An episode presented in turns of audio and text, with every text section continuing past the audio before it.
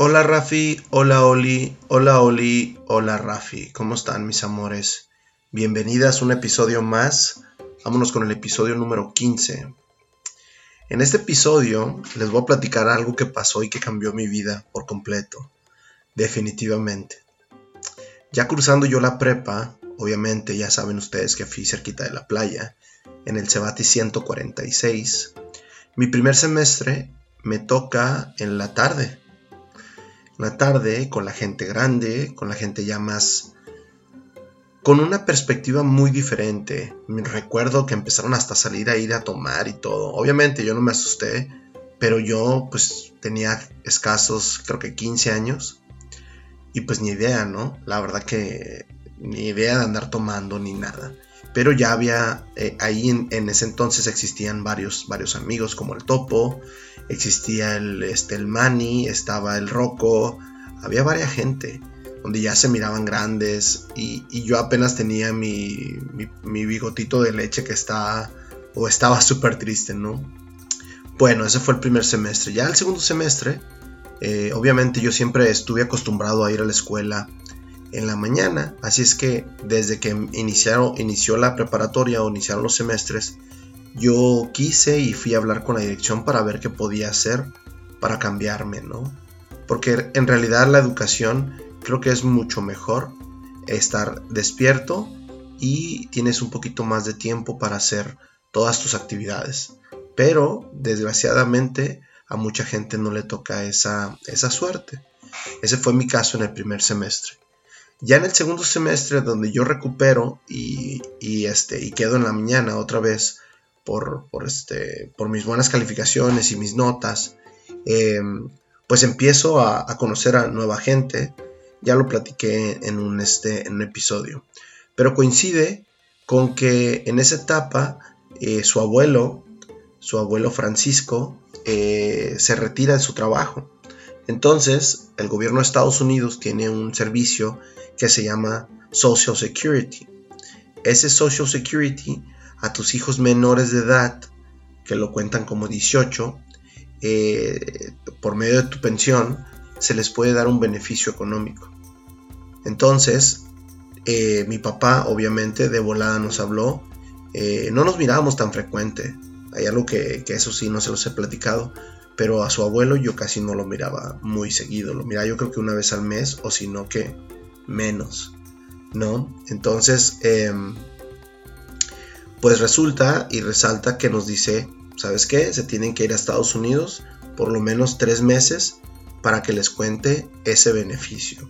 Tenemos que comprobar que ustedes tuvieron tres meses y en ese entonces sí había, teníamos diferentes familiares, pero pues la más cercana era su tía Ceci. Entonces yo Alma, decidimos, ¿sabes qué? Vamos a hablarle, vamos a, pedirle permiso y a ver si nos puede echar la mano de adaptarnos o de adoptarnos, perdón, eh, pues el verano, porque fue todo el verano de la escuela. Pues tu tía, la verdad casi no tuvo, ni, no tuvo nada que decir, ¿no? Al contrario, era como, pues sí, yo, me, yo les ayudo. y allá vamos, ¿no? Ceci vivía en en una ciudad que se llama Compton, que yo ya la conocía por algunas letras de unos, este, alguna música de rap, que era lo que en ese momento se escuchaba. Yo recuerdo muy bien que en ese entonces se escuchaba mucho un grupo que se llamaba NWA y otro que se llamaba Naughty by Nature y era un boom del rap, ¿no? Entonces ya lo habíamos escuchado, NWA sacó a uno de los integrantes que era Dr. Dre, ya después lo van a conocer porque mañana o pasado sí les va a gustar eh, ese tipo de música. Es clásica. Ah, bueno, entonces yo conociendo esa referencia dije, ah, pues voy a ir a una ciudad muy chingona, una ciudad de Estados Unidos. Por lo regular yo visitaba Estados Unidos y era el mismo día que me regresaba, ¿no? O cuando íbamos a algún paseo o íbamos a, visitar a la familia. Recuerdo que una vez fuimos a visitar a mi tío Benja, que vivía creo que en Palmdale o, o en alguna otra ciudad y nos fuimos a quedar el fin de semana pero no era muy, no era muy común que yo fuera y me quedara una semana o, algunas vacaciones. Entonces para, para mí fue otro, otra, otra historia, conocer otra gente. Recuerdo que nos fuimos, nos fuimos en camión y tu Ceci nos recogió en la estación de Huntington Park, creo que sí. Eh, y pues llevábamos una mochila, llevábamos algunas cosillas, ¿no? Que mi mamá siempre, siempre, siempre, siempre. Su abuela siempre tiene que mandar algo a Ceci, algo a Alma, algo a Beto. Siempre te tiene que mandar con algo, algún encargo, ya sean tortillas, ya sea lo que fuese, comida, un pastelito, algo. Eso es como clásico de, su abuelita, o sea, mi mamá. Y em, pues llegamos, llegamos a Compton. Em, yo recuerdo, en ese entonces jugaba mucho básquetbol y eh, la, cultura afroamericana eh, en ese entonces en Tijuana y por el básquetbol, pues era muy, era muy común. Entonces eh, nosotros en la escuela, en el Cebatis, por lo regular, como éramos prepa, ya no llevábamos uniforme, no teníamos uniforme y como una especie de rebelión o, rebeldía, eh, empezamos a usar pelo largo todos, todos los del salón. Obviamente no les he platicado, pero iba en el salón de mecánica automotriz y, pues en el aspecto de, ah, ni siquiera nos importaba cómo nos mirábamos ni nada, ¿no? Simplemente era dejarnos crecer el pelo. Eh, pero llega, llega un punto en el Sabatis donde, donde ya no nos dejan este, traer el pelo porque empezaron a cambiar de reglamento.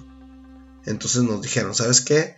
Eh, ya no van a poder cortarse, eh, ya no van a poder traer el pelo largo, así es que les recomiendo que se lo carguen, se lo corten, perdón. Estoy tomando poquita agua, se me secó la, la garganta.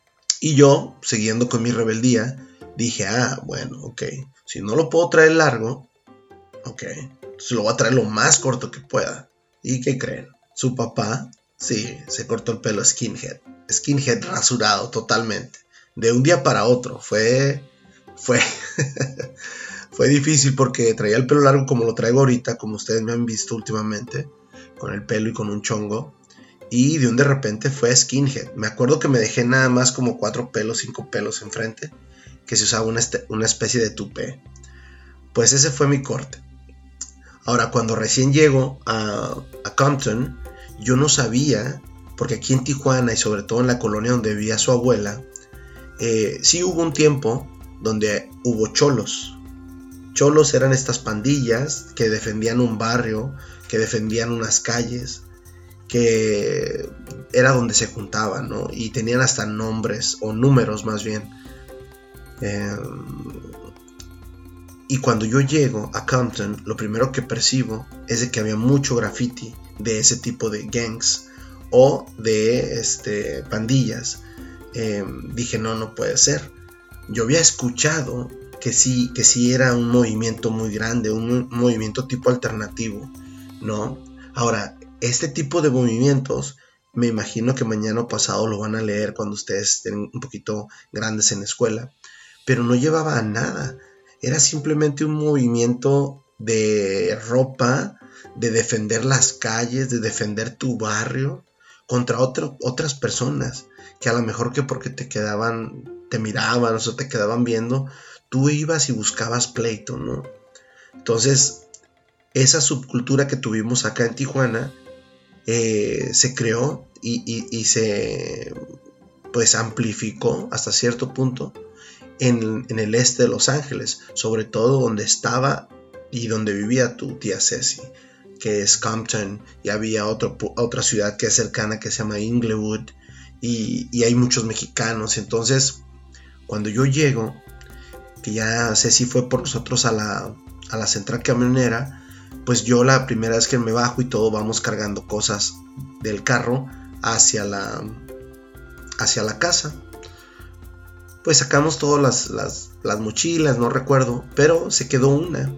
Entonces yo me regreso y le digo a Ceci, yo voy por ella y ahorita entro a la casa. Entonces cuando yo salgo yo me quedo afuera, solo, y en el patio, eh, no era tarde, era temprano, yo creo que ese caso era a las 12, 11 de la mañana. Me imagino que fue un sábado, porque nos fuimos saliendo de la escuela. Eh, pues me sale un cholo, me sale un skinhead con, unas, con, una facha de cholo, ¿no? Y me dice, Where are you from, ese? Y yo, pues yo me quedo así como, Well, um, I'm from TJ. Y me dice, TJ, Where's that? Yo me quedé como, ok, creo que no estamos hablando el mismo idioma, aunque sí estábamos hablando hasta cierto punto inglés pocho. Y le digo, I'm from TJ, Tijuana. Y me dice, ah, never mind. Y antes de que partiera, me dice, don't forget, this is Virginia Street. Y me hace como un símbolo con las manos. Yo me quedé como, ¿qué onda? O sea, voy llegando, obviamente me imagino que tenía cara de extranjero o no me había visto ahí en la cuadra. Y rápida, rápidamente me, buscó pleito, me buscó, ¿sabes qué? Aquí es Virginia Street y aquí this, this gang rules, ¿no? O algo así. Yo me percaté de eso y me quedé como, qué raro, qué rara está esta gente. Em, entro a la casa y le digo a Ceci, oye Ceci, ¿sabes qué me pasó esto? Y dice, no, tienes que tener cuidado aquí, los cholos son otra cosa. Entonces yo me, quedé sorprendido, ¿no? Al poco rato eh, fuimos a una, a una tienda, fuimos a comprar mandado porque pues obviamente íbamos a comer, íbamos a comprar un poquito más de cosas. Tía Ceci, buena onda, nos llevó. Y ahí me percato en las calles que había mucho graffiti.